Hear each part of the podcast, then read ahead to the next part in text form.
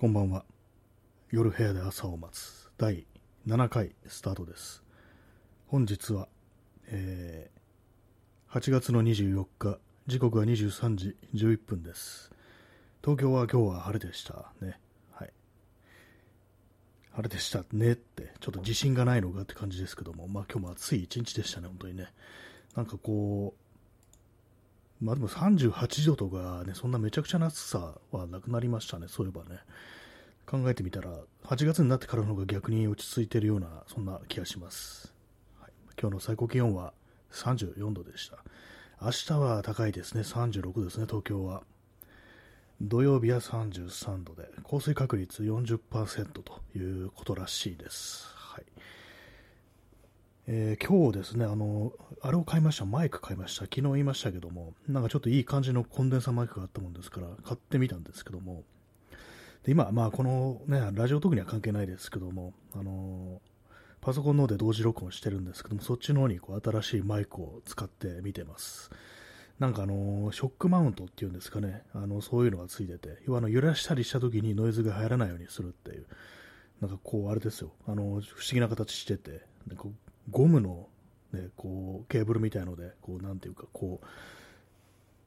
うまくバランスが保たれてるみたいな、そういうやつですね。だから、まあ、こう、影響を受けにくいように、あの、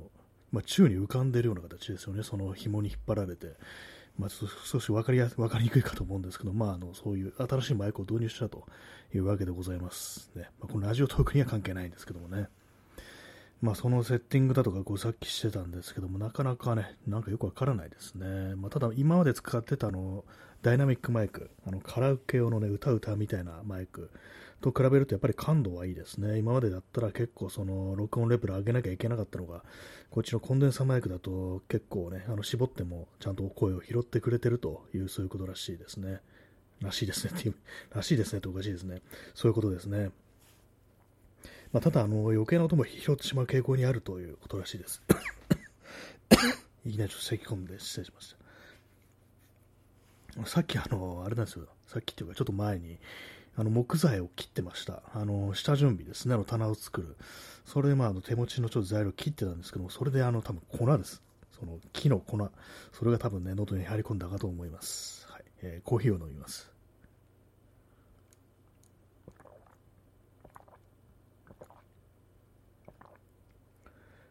えー、P さんね、猛暑日。えー猛暑日って何度からでしたっけ？もう分かんなくなってきましたね。猛暑なんか31度以上で猛暑だったような気がするんですけども、ね、なんか最近確かそれ以上の、あのーなんか地獄の暑さみたいな、なんかそういうのが作られたような気がするんですけども、酷暑でしたっけ？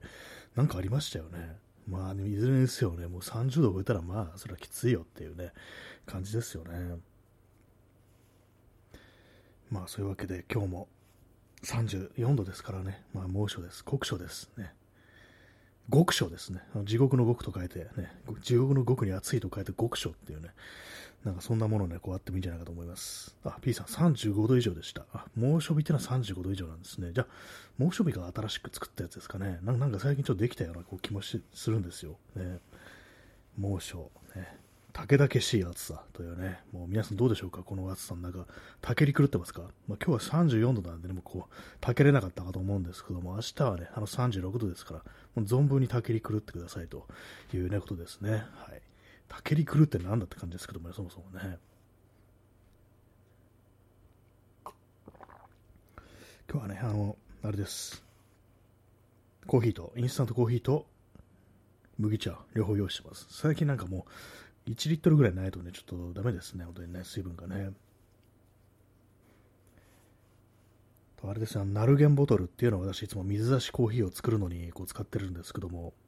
いつもあのボトルの、ね、こう中の部分だけあのハイターとかにこうつけたりするんですけども、まあ中にね、あのスプレーのハイターをシュッシュとやって、そこに水を足して、で、まあ、蓋閉めてって感じするんですけども、今日はですね、あの、そのまま全体ね、漬け込みました。多分ね、あの飲み口とかね、結構汚くなってると思うんですよ。そこの部分はね、ちょっとハイターとかつけてないんで、まあ、それもちょっと気になったんでね、もうボトルごと水の中に、あのハイターを入れた水の中にこう沈めてるという状態ですね。これ定期的にやんないとね、なんかちょっと臭くなってきますからね、体にも良くないと思います。まあ、それだけちょっとあの、スカッとした、ね、綺麗になったボトルでまた再び水出しコーヒーを作りたいなというふうに思っております。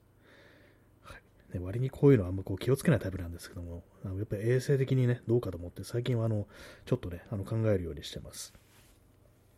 あとは、まあ、味が悪くなるっていうのはありましたね。結構ね、なんか多分、うっすらなんかちょっとね、匂いみたいなのがあるんでしょうね。それに今まで気づかなかったんですけども、やっぱりね、あの、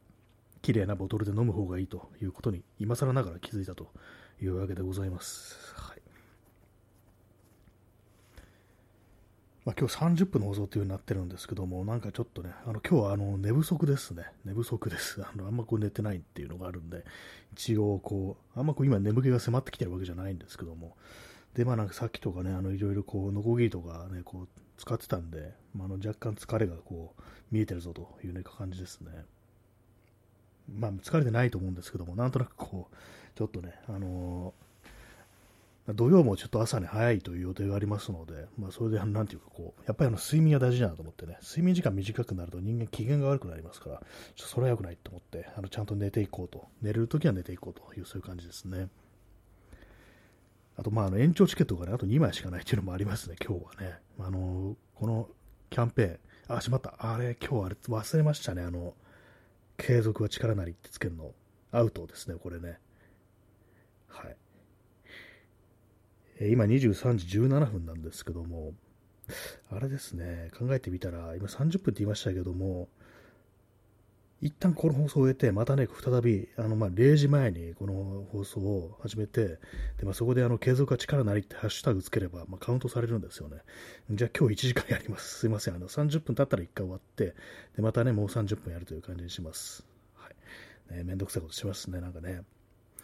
完全忘れてましたね、継続は力なりってね。めんどくさと思いますね。こんなの普通忘れるだろうって思いますけどね、考えてみたらね。リマインドしろやって感じですけどもね、この放送始めるときにね、無茶言うなって感じですけども、ね。え P さん、え皇室呼ばれる竹々しい緑の巨人、緑色の巨人、えー、ちぎった人肉を網袋に詰めて柱に大量に吊るしているっていうね、これ私も見たことあります。あのなんかね、あの皇居の近く行ったら死体とかいっぱいありましたからね、なんかね、こう、食べました。ね、なんかもう、なんかもう拾うのが雑になってますけども、ね、なんかありましたね、そういうのね。なんかそんな人いましたね、見ましたね、確かに。なんか緑の人いっぱいいましたね、なんかね、こう、確かにいたっていう気しますね。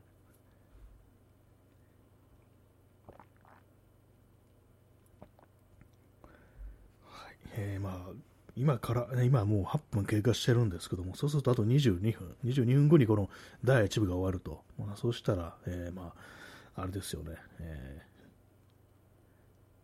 ー、41分ですね、41分なんですけども、そこからまあ30分、ね、まあ大丈夫ですね、いけますね。はい。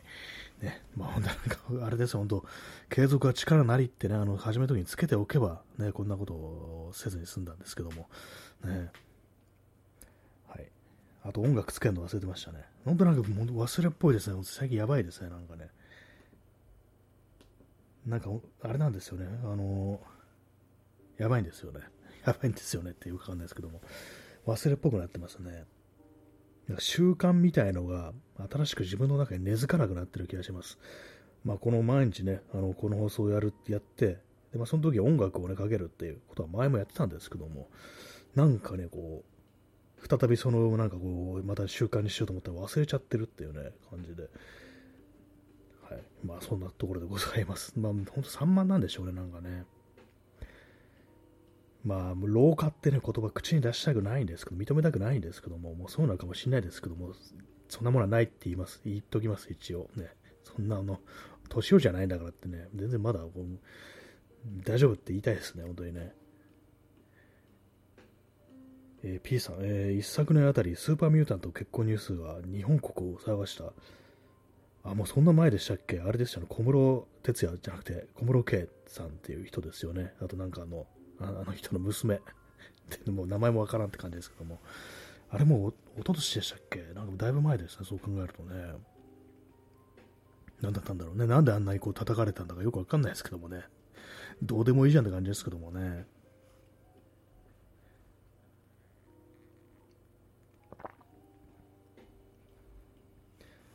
まあ、なんかこう、ある時はね、なんかこう、喜んでみたりだとか、ある時はこうバッシングしてみたいでね、なんかよくわからないですよね。なんかみんな本当になんか自分の意思で、なんかこう、いろいろ言ってんのかなと。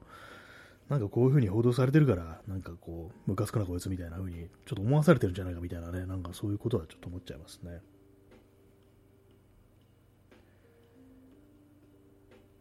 はい。まあ、机の上に落ちてるゴミを拾って、あの、ゴミ箱に放り込んだりしてます。まあ、そういうわけでね、ちょっとあのー、最近あの部屋の様子を少し変えてみようかみたいなことをね、思ったりして、まあ、こういう感じで、まあ、マイクをね、新しいのしたりだとか、まあ、部屋とマイクは関係ないですけども、まあ、棚を作るだとか、そういうことを考えております。ね、なんか、なんか私今までそんなにあの整理整頓がこうできない人間ではないと思ったんですけども、こうなんかね、こう今結構散らかってるんですけども、こういうの見ると、やっぱできてないかったかもしれないなっていうね、ことはちょっと思いますね。なんか、それなりに割となんかこう、ちゃんと掃除はするし、片付けはするし、割と割とまとまってスッキリしてるっていうふうに思ってたんですけども、まあなんか最近はね、その考えをね、間違ってたかもしれないですね。結構まあ思うのがね、なんかこういろいろこう DIY とかやってる時に、本当なんか道具とかをね、なんかこうめちゃくちゃな置き方するんですよ。ちゃんとね、あの、所定の位置にきとかが決まってれば、あのね、こう整然と作業を進められることができるんですけども、どうもね、一旦始めるともうガチャガチャになんかその辺、ね、こう道具とかをね、こう、放り出しておいて、で、またね、すぐにこう、探しにね、こう来るっていうね、探しに来るじゃないや。ね、なんかこう、ああれどこあったっけ？みたいな感じで探すとかね。で、それまあ手間取ってどうこうとか、それなんかちょっとだんだんだんだんこう調子が狂ってきて、で、まあ作るものもね、なんか適当になるみたいな、なんかそういうね、ことありますので、ね、なんかその辺ちょっと私、あの、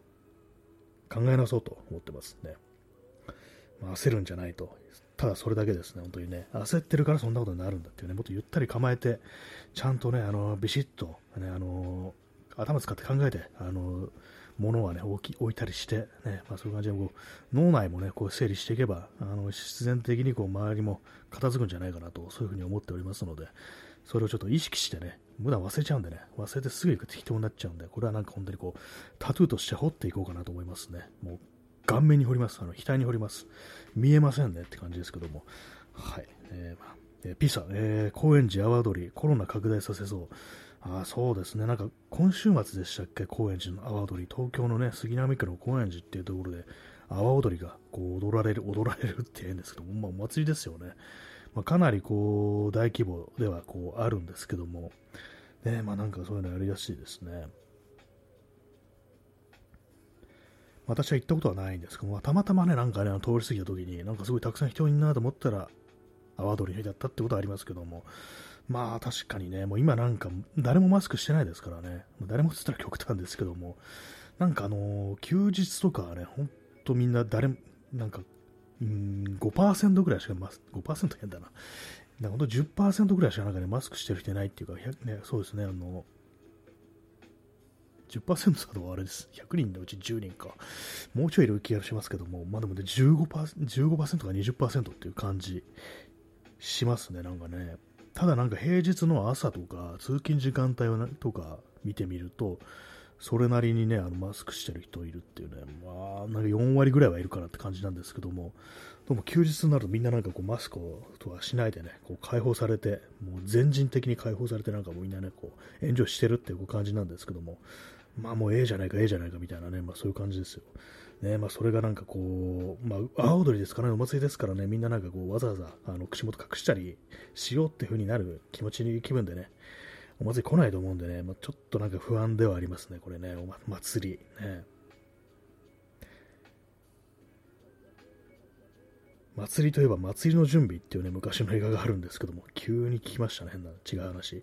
祭りの準備っていうね、これあのー、原田義雄がこうね、まあ、主人公じゃないです、飛躍じゃないんですけど、出てくるんですけども、まあ、あの田舎のね、確か四国の、あの、片田舎でね、あの役所で働いてる青年が、本人がね、あの、脚本家になりたいんですよ。で、そういうふうに思いながらも、まあ、家族だとか、まあ、地元の呪縛みたいなものがあって、なかなかそこからこう、抜け出ることができないという話なんですけども、その中でね、あの、地元の悪みたいなね、ちょっと悪いね、こう年上の人みたいな感じで、原田義が出てくるんですけども、それがなんかね、こう、いいんですよね。で、まあ、最後は、まあ、その、東京にね、こう旅立っていくんですけども、その時にね、ただ一人こう、送ってくれるのが、あの、その原田義雄っていうね、まあちょっとネタバレになっちゃいますけども、そういう、こう、なんかね、感動的なシーンがある映画なんですけども、それがタイトル、祭りの準備っていうね、まあ、祭りの準備をしてるシーンはなかったと思うんですけども、でまあ、そういうタイトルで、まあ、その祭りっていうのはこう、まあ、人生の祭りというね、まあ、そういうことなのかなと思います。言ってみればね、こうまあ、そういう、今のいるところ離れて違うところに行く、新天地に行くっていうのも一種の祭りと言えるんじゃないのかなって僕は思うのねっていうね、ちょっと今すいません、あの雑な感じのあの寺山修司のモノマネをしようとしたんですけども、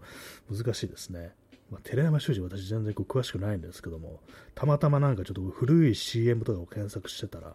寺山修司がね、あの、JRA だったからの CM をやってる、まあ、そのナレーションみたいなのがあって、で、なんか妙にすごい面白かったんで、今ちょっと真似をね、本当その2、3回しか見てないのに真似をしようとして、今大失敗したという、そういう感じですね。まあ、あの、何ですか、あの人は秋田県だったかな、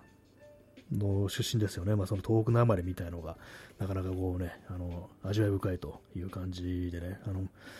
まあ、マスターしたいなとは思ってないですけども、なんか不意に今ちょっとね、ふと思ってなんか真似しました。はい。コーヒーを飲みます。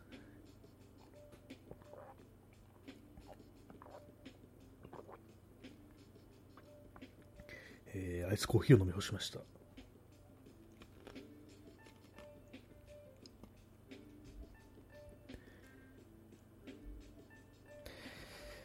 えー、まあそんなわけでございます。時刻は23時27分ですね。そうか、今日30分のつもりだったんですけどもね、あの1時間やるということになってしまいましたね。なんか、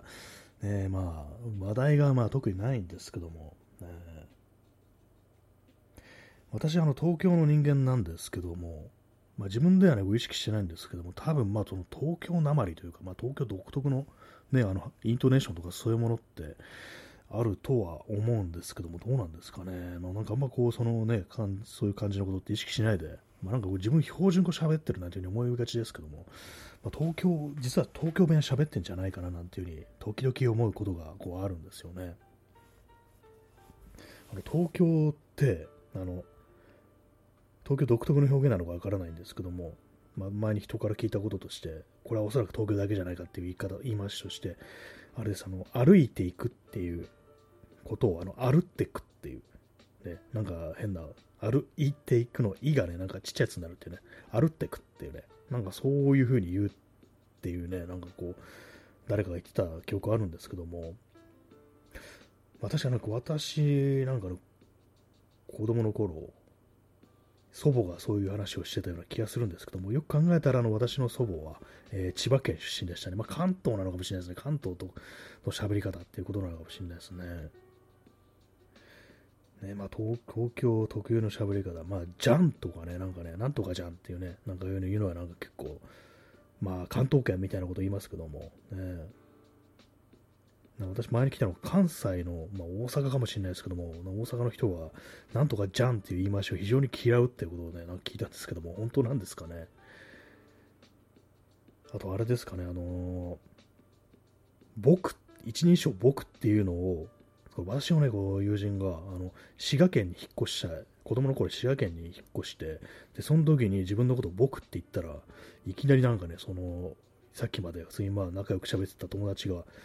お前僕ってなんだよっていうのがいきなりキレられたみたいなね話をしてて、本当かなと思うんですけども、それ僕っていうね、こう、一人称を嫌うっていう、まあ、これ滋賀県ローカルなのか、それともなんかあの、子供だからっていう可能性ありますよね。僕なんて言ってんじゃなくて、男らしく俺とか言えよみたいなね、そういうことかもしれないですけども、ね、まあ、なんそね、その友人は、まあ、それあの西日本、関西だからそういう国に行ってきたんだと思うって、なんか言ってたんですけども、まあ、多分関西の人結構僕って言いますよね。まあ、嫌なちょっと例出しますけども、あの橋本徹とか自分のこと僕って言ってますよね。なんか、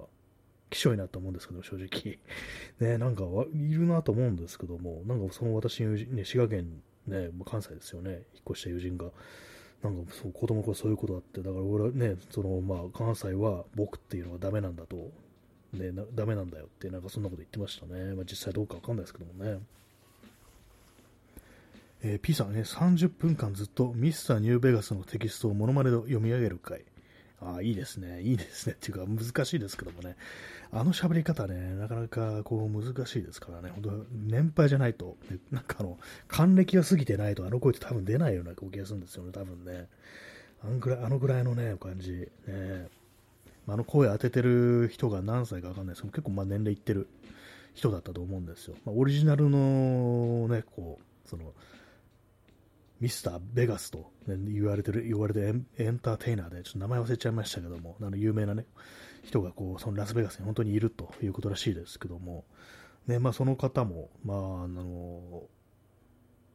まあでもわかんないですね。今は確かの70代だったと思うんで、まあそのね、ニューベガスって結構前ですよね。2000、2010年とか、そんくらいですかね。まあ十数年前ですからね、もしかしたらまあ、まだ50代だったという可能性もありますけども、ねまあ、あの声を、ね、こう出していくのはちょっとなかなか難しいですけども、ね、ミスターニューベガス、ね、どんな、どんな、ね、あれあれありましたかね、私、あのラジオすごく好きだったんですけども、フォールアウトニューベガスに出てくるね、ミスターニュー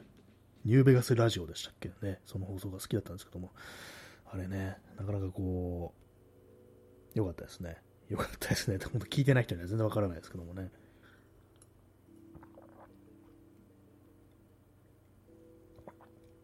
えー、麦茶を飲んでおります。えー、チャンスさん、えー、関東出身の人、過去 N イコール2、ね、サンプル、サンプル数は2ってことですね。えー、よく意味わかんないって言い回しをするんですが、これは関東の表現でしょうか？ああ、よく意味わかんないあ。確かに私も使うかもしれないです。ちょっと意味わかんないなとか、ね、よく意味わかんないって。ね、まあ、関東独特まあ、それありえますね。ちょ私、あの、本当関東から出てない人間なんで、こう、比べたことはないんですけども、確かにそうそういう言い方をするなっていうね、こう、ふうに気がつくってことは、おそらく、まあ、ローカルというか、なんというか、こうまあ、関東地方っていう可能性は確かにありますね。意味わからんっていうね。そしてその言葉自体が、なんかこう、独特な表現だということすら、なんかこう、私の頭に上ってきてなかったんで、普通にまあ、全国使われるのかなっていう思ったんですけども、これはもしかしたらもうローカルのあれかもしれないですね。意味がわからないっていうね、意味意味がわからないっていう、まあ、なかなかあれですよね、結構突き放しちゃうこう表現のような気がしますけども、よく考えると、まあね、全然ね、特に考えずにね、こういうさらっと言うんですよね。ただな、なんかよくわかんないなっていう時に、あとはまあ、ツッコミ的なね、こう感じでね、もう何を言ってんだみたいな感じでね、そういう感じでこう、意味わからんとかなんかそういう風に言ったりすることはあるかもしれないですね。関東、ね、関東といえば関東軍ですっていうね、なんかよくわかんないですけども、関係ないですけどもね。はいえー、チャンツさん、えー、意味わかんない。単体なら使うんですが、えー、文頭のよくの位置が気になる。あ、そういうことなんですね。よく意味わかんない。ああ、よく、よく意味わかんない。あでもなんかどうなんですか？それはなんか結構あの、その人特有のあれかもしれないです。よくってつけるかつけないかで言うと、私は、うーん、そうですね、最、意味わからん。そうですね、よくはあんまつけないかもしれないですね。よく意味わからない。意味がよくわからないとは言うかもしれないですけども、よく意味わかんないっていうね、頭につけることはそういえば言われてみればあんまないかもしれないですね。ちょっと何言ってるかわからないっていうのはあれですよね、サンドウィッチマンですよね。私結構長いこと知らなかったんですけども、ね、そうですね、頭にはね、そうよくってつけない気がしますね。まあ、それは個人、個人その人個人の、ね、あの、癖みたいなものなのかもしれないですね。よく意味わかんないっていうのは。まあ、あの、こういうのって年代とかね、あの、年齢とかにもよると思うんでね、その辺を、まあ、大雑把に、こう、まあ、印象論にはなっちゃうんですけども、まあ、私は、まあ、よく意味わかんないっていう言い方、ね、その、まあ、そのまま言うことは、まあ、確かにないですね、そういえばね。っていうふうにこういうふうに言うとなんか今後使うようになってしまうっていうね、あのなんかちょっと映るみたいな感じでね、よく意味わかんないとか言ってしまうっていうね、確かに言われてみればちょっとね、頭によく、よくってつくのが、なんかね、よく意味わかんない感じしますね、今。ちょっと変なこと言いましたけども、ね。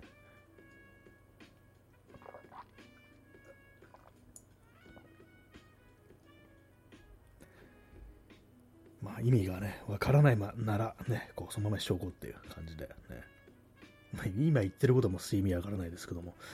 ね、まあそういう感じですね。まあ、と関東独特の表現というものは、まあ、こういろいろあるんじゃないかなというふうに思います。あと、あれですね、あのー、袋。あのー、ポリ袋のことをビニール袋っていうのって、なんか西日本ではそう言わないみたいなね、ことを聞いたことがあります。西日本だとナイロン袋っていうふうになんか言うらしいですね。まあ、東京、まあ、関東だかもしれないですけども、東京ではビニール袋っていうふうにこう言うんですよ。正確にはね、ポリ袋らしいんですね。だからまあ、あのね、東日本も西日本も両方間違ってるところにはなるんですけども、ね、ナイロン袋って最初聞いたとき、えっ？と思って、なんだかこうね、ナイロンの袋って言ったらなんかこう、ちゃんと、割とちゃんとしたね、その使い捨てのやつじゃなくて、なんかこうね、ちょっとしたバッグみたいな想像してたんですけども、それがなんか、ね、ビニール袋を刺してるってね、ことをけなんていうかこう、後から気づいて、えー、ナイロン袋って言うんだって感じでね、違うじゃんみたいなね、なんか反感すらね、こう、ちょっと覚えたんですけども、まあ、あの、東京のビニール袋もね、間違ってたっていうね、まあ、そういうオチがつきました。ポリ、正確にはポリ袋だっていうね、ことらしいですね。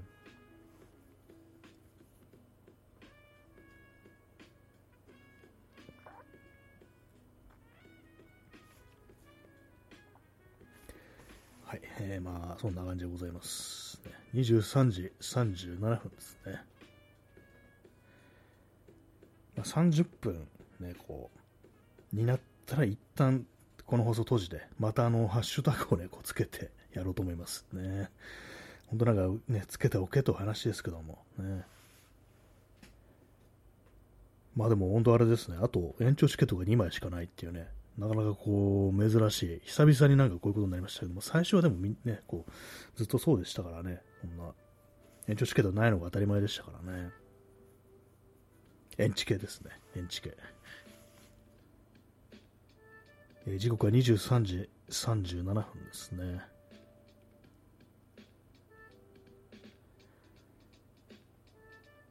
まあ、なんかこう、昨日だった、一昨日か、一昨日なんか急に私、あのー、ね、棚を作ろうと思って、それでまあその日のうちに設計して、でまあね、割とこうもう形を決めたという感じなんですけども、でまあ昨日今日であのちょっとした材料の切り出しみたいなことをやったりして、あとはまあその一番大きい棚を買ってくるだけみたいな感じなんですけども、棚というか木材ですね、買ってくるって感じだけなんですけども、なんか割とね、こう私としては珍しく、あの間置かずにね、あのすっと行動に移せたなと思って、こういろいろこうね、この勢いに乗ってなんかいろいろやってしまうみたいなこう気持ちあるんですけども、こういう時こそね、あれですよね、なんか慌てて、なんかこう失敗するとか、まあ、こういうことがないようにね、ほんと気をつけたいですね。ほんとすぐね、こう、最近なんかすぐね、こう焦ってしまうっていうね、すぐに形にしようと思って、ね、こう、良くない結果を呼び起こすっていう感じになるんですけど、今一度こう、あれです、冷静になってっていうね、深呼吸していきたいと思いますね。はい。えチャンツさん、え今課金しないとエンチ系送れなくなってしまいましたね。そうなんですよね。これ有料なんですね、今ね、もはやね。あんだけなんかね、もうタダでね、こう毎日毎日送りまくってたっていうね、一時期300枚超えてたのがね、今2枚ですからね、まるで日本のようだって感じしますけども、日本のね、凋落、没落のようだって感じしますけども、ね、今はね、そう、お金を払わないと、ね、延長できないっていうね、なんとひどいシステムでしょうと思います。ね、そんなこと言われてもって感じでね、ねそのラジオトークのでも思うかもしれないですけども、ね、なんかこんだけなんかね、僕結構ね、極端になんかそう価値ってものが上下すると、ね、なんかね、終わってる国みたいですよね。え P さん、え再びプラチナチケットか。そうですね、なんかね、お金を払わないと、人にもう30分、ね、こう無理やり喋らせるということができなくなってしまったっていうね、無理やりってなんて感じですけども、ね、今思ったんですけども、なんかあの、ただの延長チケットじゃなくて、あの、強制的になんか延長させるみたいな、そういうのとかあったらね、ちょっと笑うかなと思ったんですけども、それはそれでなんか事故が起きそうですね。あの、リスナーのね、こう、人が、方がね、こう課金したら、あの強制的に延長されてしまってね、もう奴隷かよって感じですけども、そんなことやったら、まあ、少しね、あの、なんか、笑えるんじゃないかなと思うんですけども、まあ、悪用されますよね。ギャグじゃなくなってくるっていう感じになりそうなんでね、まあ、ない方がこういいですね。え第1部間のね、こう、時間がこう近づいてまいりましたけれども、まあ、あの、すぐにこう始めますね。タイトルに、えー、継続は力なりと入れて、まあ、すぐに始めるという感じでございますので、チャンネルはそのままでお願いします。チャンネルって何って感じですけどね。まあでもあれです、この方ね、あれですからね、一旦なんかこう閉じてね、また入り直さなきゃいけないっていうね、まあそうちょっと皆様にもちょっ手間を取らせてね、まあ、非常に申し訳ないですけども、あの、ハッシュタグを入れ忘れた私が悪いというね、やつですね。俗に言う俺が悪いという、そういう現象でございます。まあ、そういうわけで、えー、第1部、カンです。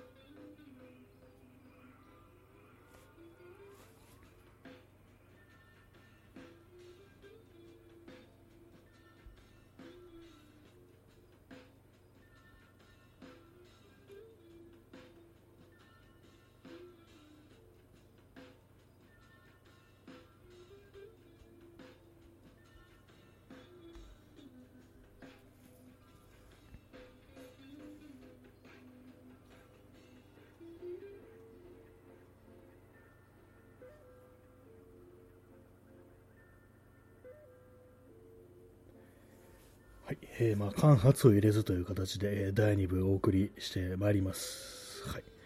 ね、タイトル、第2部で、まあ、ハッシュタグ、継続は力なりと入れさせていただきました。ね、まだ0時前なのでね、ちゃんとま今日やったということで、まあ、大丈夫でしょうという感じでございますね。もうちょっとあの、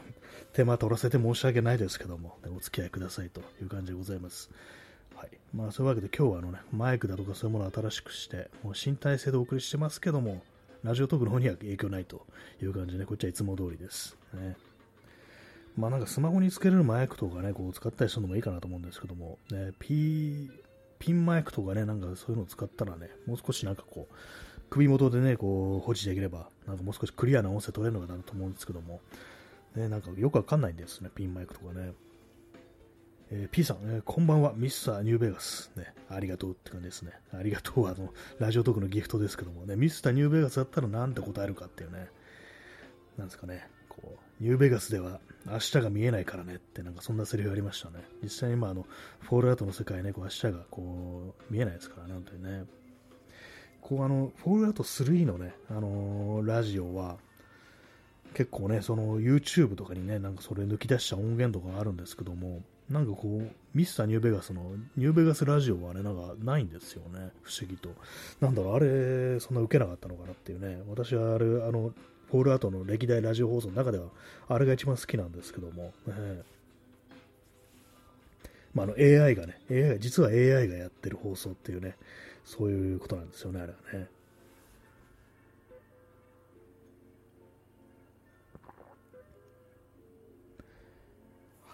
まあ、そんなわけでね、第2部お送りしてまいります。で、23時43分ですね。23時43分といえばね、あれですよ、ほんとこうね、子供の頃はもう、ど深夜でしたけども、大人になったらね、まだ、こう、あれですね、こう、全然起きていられるというね、まあ、そんな時間でございます。えー、P さん、えー、こんばんは、スリードックス。ね、スリードックスって結構あれの、あのテンション真似すると難しいですね。薬ドックっていうのもあれですね、こうフォールアウト3に出てくるラジオの DJ なんですけども、まあ、結構重要人物でね、実際にこう対面でこう会えたりするんですけども、ね、あのテンションの高い放送、まあ、いわゆるね、こうなんかアメリカのこう、あれですよ、こうポップミュージックとかを流す、こう、ラジオ放送みたいな、なんか私あれ聞いてて思い出すのが、あの、バニシングポイントっていうね、昔の映画ありましたよね。あれの中に出てくるこうラジオ DJ なんかをね、私は想像というか、思い出したりするんですけども、あのテンション高い感じでね、こうね、いろいろ喋ってるっていうね、まあ、あの反政府的なというか、反権力的な、反体制的なこう放送を行ってるということで、そのバニシングポイントの中に出てくるこう DJ ともね、ちょっとあの共通することがね、こうありますからね。バニシングポイントの DJ の名前何だったかちょっと今気になったんでね、調べてみます。もうだいぶ前にね、見たんですけども、ね、はいえー、これ何年の映画だった ?1960 年代かなあ、71年ですね。1971年のリチャード・シー・サラフィアン監督による、ねまあ、アメリカン・ニューシネマですね。主演はバリー・ニューマンという人で、なんかあのこの映画以外でなんか私よく知らないんですけども、ね、あラジオ DJ の名前はあのスーパーソウルですね。スーパーソウルいい、すごい名前ですね。なんかね、そうずっとなんかこう主人公のことをね、こう、ラジオの、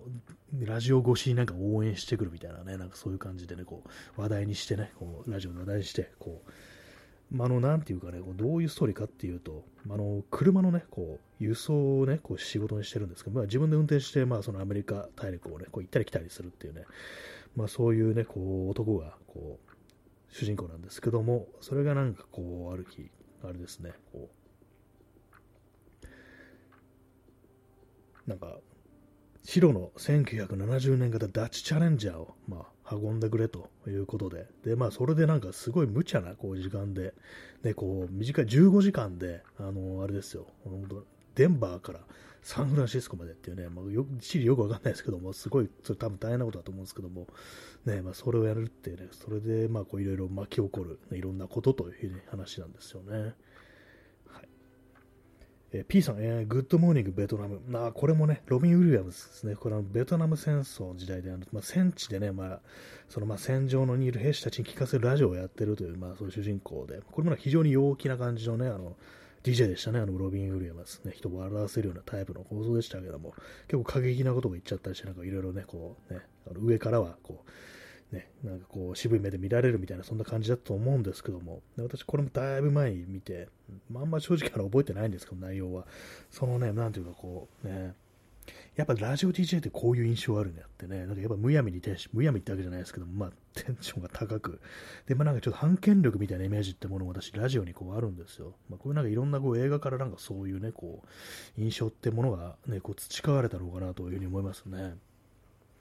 まあ、私のこう喋り方はそんなね、めちゃくちゃテンション高い、陽気な感じではないんですけども、まずあの敬語ですからね、あのね、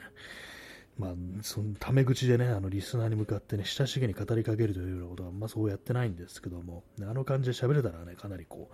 う、面白いかなと思います。ね、まあかなりの練習がこう必要になりますね。なんかの殻をこう、破らないと、ああいう喋り方っていうのは難しいと思いますね。こういう風に感じで、あの、丁寧語でね、喋るのはまあ難しくはないんですけども、あの感じはね、あの普段から陽気な人間なのか、それともね、普段はものすごい暗い人間で、ラジオでだけね、こう、はっちゃける人間なのか、どっちかわからないですけども、まあ、あの、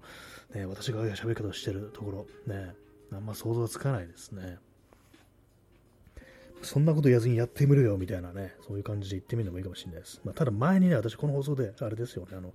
タメ口縛りの回ね、タメ口でずっと喋んなきゃいけないっていう回やりましたけども、あれ大変でしたからね、ついついあの、あの、丁寧なね、言葉を喋ってしまうという感じです。もうですとか言っちゃダメですからね、本当にね。普通のね、喋り方。まあ別に私ずっと、日常の暮らしでずっと別にあの敬語を使ってるわけでもないんですけども、友人と喋るときは普通にタメ口ですからね、なんでその感じいけないのかなって、ちょっと不思議な感じはするんですけども、なんかね、こう、このラジオというところで、こう、タメ口を聞くっていうのが非常に恥ずかしく感じるというね、何なんですかね、不思議ですね、本当にね。本当に結構黙っちゃってましたからね、そのタメ口縛りの声、まあ、結構なんか笑ってもらえたようではありましたけども、ね、かなり無理があるという感じでしたね、あれね。たまになんかもう一回やろうかなと思うんですけども、結構なんか恥ずかしいんですよね、あのタメ口で喋るっていうのは。ね、やっぱりなんかあのちょっとごまかしが効かないっていうか、やっぱ普段のね、自分とちょっとね、接続しちゃうと、やっぱね、冷静になっちゃって、ちょっと恥ずかしいのかなっていうふうにね、なんか思いますね。まあこういうふうにあの、まあ、ここだ、まあ、丁寧語自体はね、別に普段の生活でも敬語はね、こう、使えますけども、なんかこういう感じの、まあ、かしこまった喋り方っていうのは、まあ、しないと思いますので、まあ、それでなんかこう、いつもの自分とは違う人間だみたいな、なんかこう、スイッチの切り替えみたいなのが起こってるのかもしれないですね、こういう感じの喋り方の時はね。まあなんかよくわかんない、よく意味わかんないね、ことを言ってますけども、ね、まあなんかこう、いろんなね、スタイルがあるようなと思います、DJ というものにもね。ね、そんな感じで8分かこう経過しました。23時49分ですね。こうさっきなんか23時43分だったんですけど、23時43分といえばというね、非常に雑ななんかあの、こう、話題の作り方しましたけども、ね、まあ、時間、ね、0時、ね、0時を回れば日付が変わるっていうね、まあそういう話を聞いたことがありますけども、ね、はい、今なんか喋りながらね、なんかちょっとどっか繋げられないかなという感じでね、私の今ちょっと脳のね、あのシナプスに頑張ってもらってたんですけども、どこにも繋がりませんでしたね。こうねそういうこともあります。本当なんか勢いだけでこうやってるという感じの放送ですから、原稿ぐらい書けという話なのかもしれないですけども、全然やってないですね。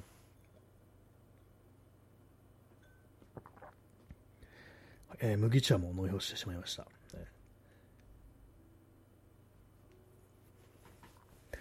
なんですかね、こう話題、話題って言いますけども、ね、まあさっきね、あのラジオ DJ の話をしていたということで、ラジオの DJ が出てくる映画、他に何があったかなと今思い出してみたんですけども、フィッシャー・キングっていう映画、これ確かね、あのジェフ・ブリッジスと、あとまたですね、あのロビン・ウィリアムズが出てくる映画で、まあ、主人公のジェフ・ブリッジスが、まあ、元ラジオ DJ、有名なラジオ DJ だったんですけども、放送中のね、こう些細な、なんかちょっと一言から、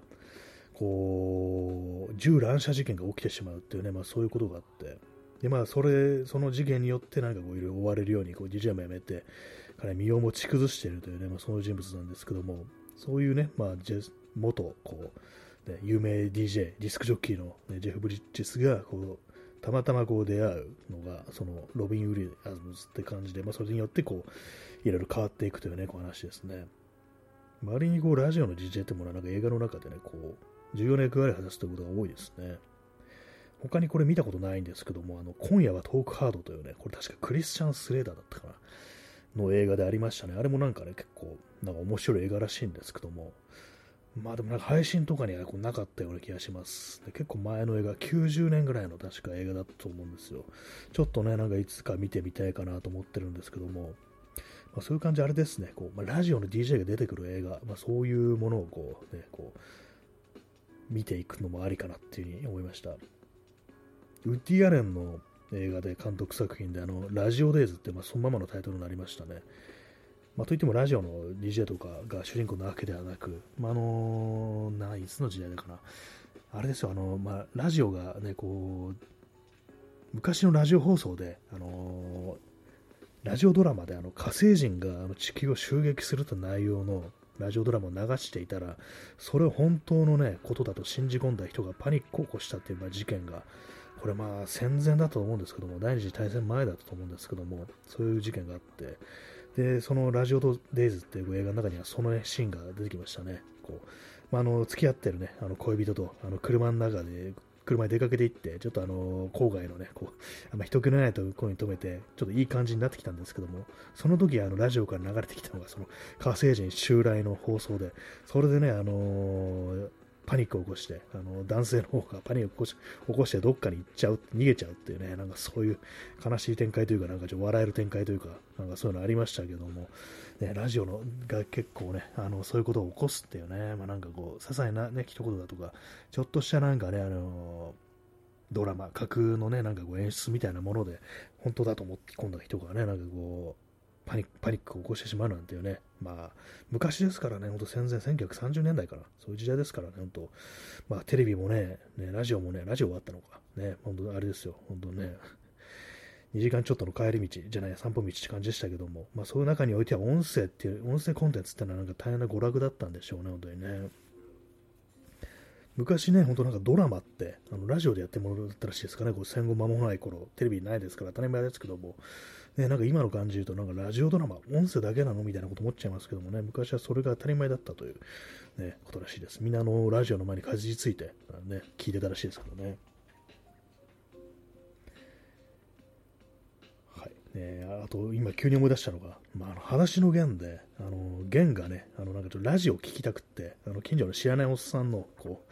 ういる家のね、こう窓の外行ってなんか聞いてるってシーンあって、で、まあ途中でね、あの調子が、ラジオの調子が悪くなるんですよ。そこでね、あのまあその弦が、あのちょっとね、じれったくなって、おっさん、ちょっとなんとかせんかいみたいなことを言って、なんかもう、イチャモンつけるってね、むちゃくちゃなシーンありましたけども、そこでね、わしに、わしに貸してみって言って、あのね、バシンってこう、ラジオをぶったたくわけですけども、まあ、昔のね、機械とか叩くとね、あの、良くなったなんて話をね、少年兵と畳を叩けば叩くほど良くなるなんていうね、非常に恐ろしい言葉もありましたけども、戦中にはね、まあ、その感じでラジオとかね、テレビとか昔のこう機械、ね、叩くと映るようになる、聞こえるようになるなんてことがどうもあったらしく、それでまあ弦がね、ぶったたくんですけども、そしたら煙吹いてぶっ壊して、ぶっ壊れて、で、まあ、すまんっつってなんか逃げるみたいなね、そういうシーンがありましたね。とんでもない鍵ですね、本当にね。当時のラジオね、すごい大変な、貴重なものだったんじゃないでしょうか。戦後間もない頃のね、このラジオっていうのはね。はいねまあ、そんなあのラジオ DJ が出てくる映画やね、こうね、作品、ね、いろいろありましたら教えてくださいという感じでございます。結構ね、まあありますよね、多分ね。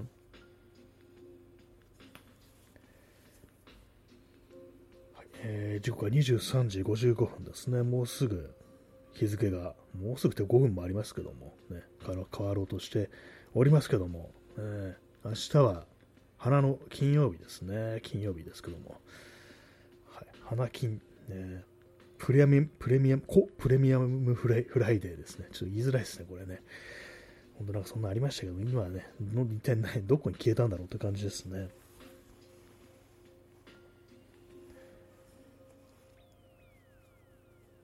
何ですかね、ラジオ DJ が出てくる作品、ねまあ、絶対まあなんかね、いろいろあると思うんですけども、えー、まあ、この放送でしょっちゅう出てくるのがね、まあ、ラジオ DJ というか、まあ、音楽ライターの人ですけども、あのあの頃ペニー・レイントという映画のレスター・バンクスですね、まあ、これ実在の人物ですけども、やっぱりあのね、こう、あのシーンですよね、まあ、俺はダサいやつだからいつでも家にいるよというね、まあ、そういうシーン、この放送もそのスタイルをちょっと受け継いでいきたいなと思います。ね。まあ、レスターバンクスがどラジオをやったのかどうかってよくわかんないですけども、ね、やってたんですかね。まあ、でも映画の中でまあそういうシーンあるってこともやってたんでしょうね。ちょっと聞いてみたくはありますね。実際のね、こう放送っていうのがどんなのだったのか。まあでもこういうね、なんかその、海外の音声コンテンツ、ね、なんかこう、たくさんあるらしいんですけども、やっぱ英語、ね、英語の聞き取りというものが私ちょっと苦手というか、なんていうか、そもそも英語のね、読み書き、ね、あんまこう得意ではないって感じなんで、まあまあ多分ね、聞き取れないだろうなっていう感じなんですけども、でもね、あの、最初はまあそうだろうけれども、やっぱ聞いていくことが大事ですよね、ね。で結構ね、そのポッドキャストなんか面白いのないのないかなと思っていろいろ探すとね、結構まあ、やっぱたくさんあるのはね、あの英語の放送なんですよ。ね、そういうのなんかね、なんかあるけど、でもわかんないしな、みたいな感じでね、実際聞いてみることってほとんどまあしないんですけども、どうなんですかね、そういうのを聞いてみるに際してどうすればいいのか、まあ多分ね、自分のまあ好きな人の放送なら、ちょっと頑張って英語でもちょっとね、うん、リスニングしてみようかなみたいな気持ちになると思うんですが、あんまりそれね、パッと出てこないですね。誰の放送を私は聞きたいだろうみたいなね、ことを思うんですけども、前にあの、私あの、昔、イギリスの BBC でやってたあの、宇宙船レッドドワーフ号っていうね、あの、SF コメディドラマがね、結構好きだったんですけども、そのね、主演のクレイグ・チャールズという人がいるんですけどその人がなんかあの BBC ラジオでこう、今度なんかあの DJ をやりますみたいなのが、なんかたまたまなんかツイッターでそういう情報が流れてきてきて、その時はね、あの、聞いてみましたね。まあ、やっぱあの、でもあの、聞き取れんという感じになりましたね。多分ね、あの、確かロンドンの人だったと思うんで、その辺結構ね、鉛みたいなものも、割にあったと思うんで、それも相まって、ちょっとね、なんかよくわかんなかったなという感じでしたね。まあでもそういう感じで自分の興味ある人とかね、なんかこう、好きな人の放送ってものだったら、まあある程度そういうモチベーションというか、聞いてみよっかなみたいな気持ちにこうなるのでね、なんかまあ、そのね、いつもアンテナ張って、そういうものをね、こう、探しておくのがこういいのかもしれないですね。まあ、パッと見、ね、パッとね、誰がっていうね、誰の放送を聞きたいかってのはもう浮かばないですけども、ね。スタローンとかやってないですよね、ラジオね。やって、まあ、わかんないか。やってるかもしれないですね。まあ、あんまそういうイメージもないですけどもね。いきなりスタローン、スタローンのラジオってなんだって感じですけども。ね、皆様はどんな人のね、こうラジオ放送を聞いてみたいでしょうか。ね、まあいろんなこうね、人がおられますけども、まあいろんなアーティストとか、まあ俳優だとか、芸人だとか、で、まあそういう人がね、あの、まあ、ラジオっていうのは割となんかこういろんな人がね、こう、自分の番組みたいなものをね、こう、なんですかね、こう、やりますよね。割に。はい。ね、まあそんだけですね。何が言いたいか分かんなくなってきました。ね。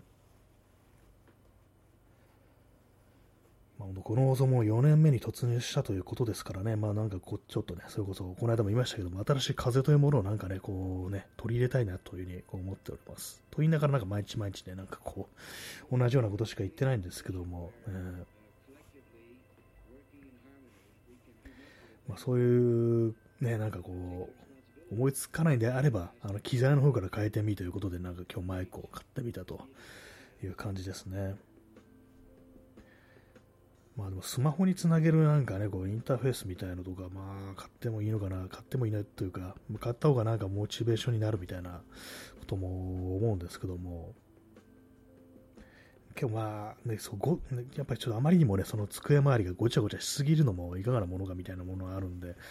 まあ、あんまりこうね、こうそのマイクがいくつもあるみたいな感じだとちょっと変なんで、変というか、まあなんかちょっとね、あの混乱してくるんで、まあなんかさっき言ったみたいな、それこそピンマイクみたいなやつね、なんかもう少しあの口元、口の近くで喋るみたいなね、まあそういうの買ってもいいのかなというふうに思いました。まあちょっとあの手のやつ使ったことないんでね、音質ってものがいかなもの、いかなるものなのかよくわからないんですけども、で意外になんかね、そう検索とかするとね、あんま情報ないんですよ。こうスマホで使えるマイマイクみたいなね、感じの。あれなんか多分ね、僕 iPhone が使、iPhone 使った人が多いから、iPhone だとね、全部 iPhone できるんですよね。多分ね、マイクの性能もそれなりにいいと思うんですよ。で他の人のね、なんかこう iPhone でやってる放送とか聞くと音いいですからね。私のこのね、Android スマートフォン、しかも安いやつでね、こうやってる放送とかもやっぱ音悪いんですよ。もうそういうのもこうあったりしてね、なんか、ね、あんまりその Android でどんなマイクが使えるのかみたいな情報があんまりなくてね、こう、探すのに結構難儀するという感じなんですけどもね。日付変わりましたね。0時1分ですね。8月の25日です。はい。25日ですね。まあ、今日も無事にあの、ね、継続は力ないキャンペーンに参加することができたということでね、あの、よかったです。思い出せてよかったですな。なんか今日ついてないってね、気がつけてね、よかったですね。20ね、27日を目前にして、あの、しくじるみたいなことになるところでした。ね。はい。ま、ハートありがとうございます。ハート、心臓ですね。心臓といえば、ね、安倍晋三じゃないですけども、ね、何でも安倍晋三につなげるのやめろって感じですね。はいまあでもなんかハートって不思議ですよね。ハートがなんか心臓を意味してる。なんでですかねこれね。冷静に考えるとよくわからないですよね。なんでだろうっていうね。不思議だなと思います。ね、継続は力なりというわけなんですけど、まあね、本当継続してますね。考えてみたらね。4年目、4年目ですからね。この継続は何を生んだのかということはよくわからないですね。本当ね。何を喋ればいいのかなと思うんですけども、ね、でも大体ね、他の人のなんかね、こう様子を見ると、放送とか見ると、大体コーナー作ったりだとか、まあ、結構あれですよ、やっぱこうネット上のなんかこの手の音声コンテンツ、まあ動画とかもそうですけども、やっぱりあれですよね、あの、会話ですよね、コミュニケーションみたいなものに重きを置いてるっていうのがあるんで、なかなかその辺がね、やっぱ私みたいな、あの、ちょっと固めの言葉でやってる放送っていうのはね、なかなかちょっと入りづらいのかなみたいなことはちょっと思いますね。もっとなんかタメ口でね、こう、お前らのね、兄貴だと思って、ね、こう、はがき送ってこようぐらいの、ね、昔のラジオじゃねえかって感じですけど、そんな感じでやればいいのかなと思うんですけど、なかなかね、そのが難しいというわけでございます。難しいというか、まあ、自分のスタイルじゃないかな、スタイルじゃないのかなみたいな、そういうところですよね。え、P さん、え、安倍蔵と僕らをつなぐ心臓。そうですね、我々の心臓と安倍蔵さんの心臓って確かなんか共有してましたよね。だからまあ、安倍さんが亡くなったことによって我々も死んだわけですよ。ねなんか死んじゃいましたね。これを聞いてるの全員も死人ですから。ねねこういうこと言ってると、なんか本当になんか今日はね、初めて聞きました。初見ですっていうね、人。ねどう思うんだろうっていうね。まあ、リピートはないなってやつですよね。あの、飲食店で言うね。なんかこう、最初食べに行ったけどまあもう次回はないな的な感じでね、こう、ジャッジされるのかなと思うんですけども。ね。どうなんですかね。このね、あの、ラジオトークに、あの、Google の口コミみたいのがあったらどんなこと書かれるのかなっていうね。なんかわけのわからんこと言ってて、なんか取り留めもなくって、で、なんか無意味になんか延長してるし、変な放送ですみたいな、ね、こと言われるのかなと思うんですけども、ね、まあ、そんなわけで心臓のね、止まってしまった我々でお送りしているという感じなんですけども、ねまあ、どんな、ね、そう難しいんですよね、なかなかね、こう盛り上げるってことは難しいなと思います。と私はそのはなんかこうテンション高い人間でもないというのもありますけども、ね、こういうので、まあ、どんどんどんどんね、こう人がやってくるようになるだとか、ね、こう、大笑いしてもらえるだとか、ね、まあそういう風にできればいいんですけども、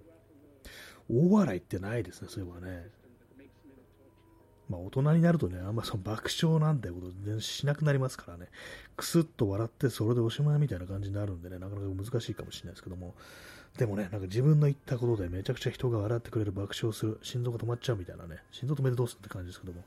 そういうことあったらね、もうまあ嬉しいのかなと思いますね。まあ、基本ちょっとね、よくわからないことを言ってる放送になってるという、まあ、自覚はありますね。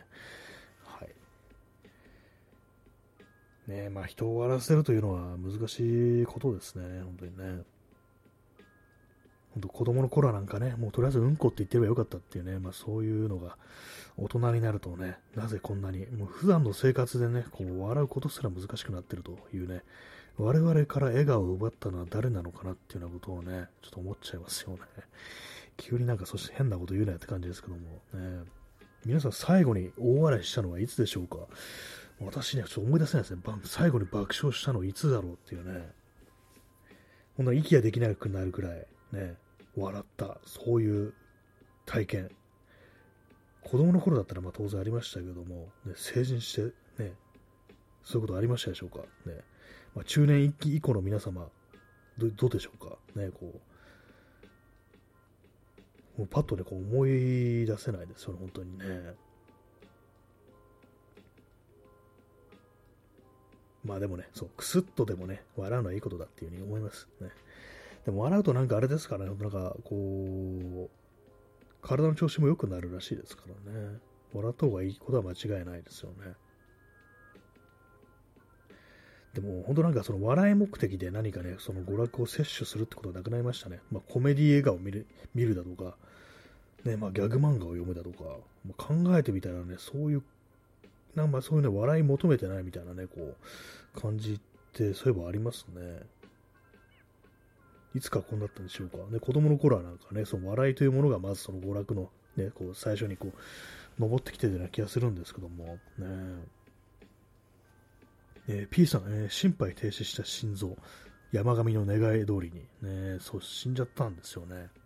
安倍さんね、こう、ね、まあびっくりしましたね、あれのことにね、もう1年以上もう経ってますけども、ね、願い、ね、ほんと願いを叶えたっていう、そういうことですね、ある意味ね。やろうと思ったことをやり遂げたということでね、まあそういうことがありましたという感じですね。たまに私思うのがね、こう何でもね、あの某安倍蔵さんにつなげていく放送っていうね、なんかこう、もう無理、もう何を見ても何かを思い出す的な感じで、何を見ても心臓を思い出すみたいなね、そういう感じのこう無理やりこじつけでなんかずっとそなしてるなんて放送をね、こう、無双することがあるんですけども、まあなんかこう実際やったらめちゃくちゃうざいだろうなみたいな感じになるんでね、実際やってないですね。まあ、例えば私の前にね、こうマイクがね、マイクアームにぶら下がってマイクありますけども、そういえば安倍さんって応援演説の時ってどういうマイク使ったのかなみたいな、なんかそういう感じで無理やりの、ね、無理やりのなんかこう、ね、こう話題つなげていくみたいなね、こう鬱陶しいね、そういうやつ、ね。まあ、あのコップありますけど、目の前に、ね、安倍さんが国会で使ってたコップってどんな形だったかなっていうね、ちょっと今のなんか良くないですね、あのね、例えとしてね。なんかもっともっとなんかあの突拍子もない感じの、お前何言ってんだ的な感じのね、なんかそういう感じの放送ってものをやったらなんかちょっと笑えるかなと思ったんですけども、普通におかしな人だよね、みたいなね。あとそう何でもかんでも連想していくのって、あのちょっと陰謀論者っぽいっていうね、そっちの方のやばさみたいなのが出てくる、出てきそうなんで、まあやめた方がいいのかなというのはちょっと思ったりしますね。はい。まあそんな感じでございます。ね、まあ、本日の、ね、放送、まあ、今27分39秒放送しておりますけども、あとまあ2分ね、少々ね、で、まあ、この放送、ね、この放送最後に私あの爆発してしまうという感じなんですけども、ね、まあそんな感じでね、本日も、本日ちょっとね、第1部と第2部に分かれるというちょっとめんどくさいことをしましたけども、久々にね、まあでも、そのハッシュタグつけることに成功して、まあ良かったなと思います。ね、さっきも言ったろ、それって感じですけどもね。まあ、そういう感じで、あの、あれですね、こう、そう、ラジオ DJ が出てくる映画とかを、なんかこう、いろいろね、こう、探してみて、リストアップして、そのことについて語ってみるみたいな、なんならね、ちょっとあの、私が見てみるみたいなね、そういう感じで、ちょっと面白いのあったら、なんか紹介していくみたいな、そういう回がやってもいいんじゃないかと思います。まあ、このアプリの名前が、ラジオトークですからね、ラジオについてのトークでいいんじゃないのっていうね、そんなことも思ったりします。まあ、そういうわけでね、皆さんもなんか、こういう話をしてほしいというの、ありましたら、あの、はがきで送ってください。ね。あの、お便りじゃなくて、はがきで送ってください。必ずね。あのー、あれです。妖怪ポストに入れたらあの届きますので、ね、ゲゲゲの鬼太郎かよって感じですけどもね。はい。まあ、そんなわけで、あと1分10秒程度残っておりますけども、ね、まあ、1分10秒もあれば、ね、いろんなことができます、本当にね。結構思うんですよ、この放送の終わり際に、あともうね、3秒しかないって思う時あるんですけども、その3秒でね、割となんか結構喋れるんですよね、意外にね。1、2、3っていうのが、なんか意外とね、こう長いもんだということにね、私今更気がつきましたね。えー、P さん、首も打ち抜ける。ね、まあそういうことですよね。もうおそらくそのね、そのコメントが来るのではないかと思いながら私もね、ちょっと振ったんですけども、そうですね。まあ本当にそうです。もうね、1分20秒もあれば、首も打ち抜けるという話でした。でも本当なんかあれですよね、あの、ね、こう、バッグの中から取り出して、構えて打つっていうね、で、死っていうね、そこまでの時間って、まあ、相当まあ短かったのかなと思うんですけども、そう考えるとね、かなりのね、本当のこう、ほんの短い時間でね、あんなことが起きてしまうっていうのは、なんか恐ろしいような気もしますね。はいね、まあそんなわけで、本日の放送、そろそろ終わりたいと思います。はい、それでは皆様ご清聴ありがとうございました。さようなら。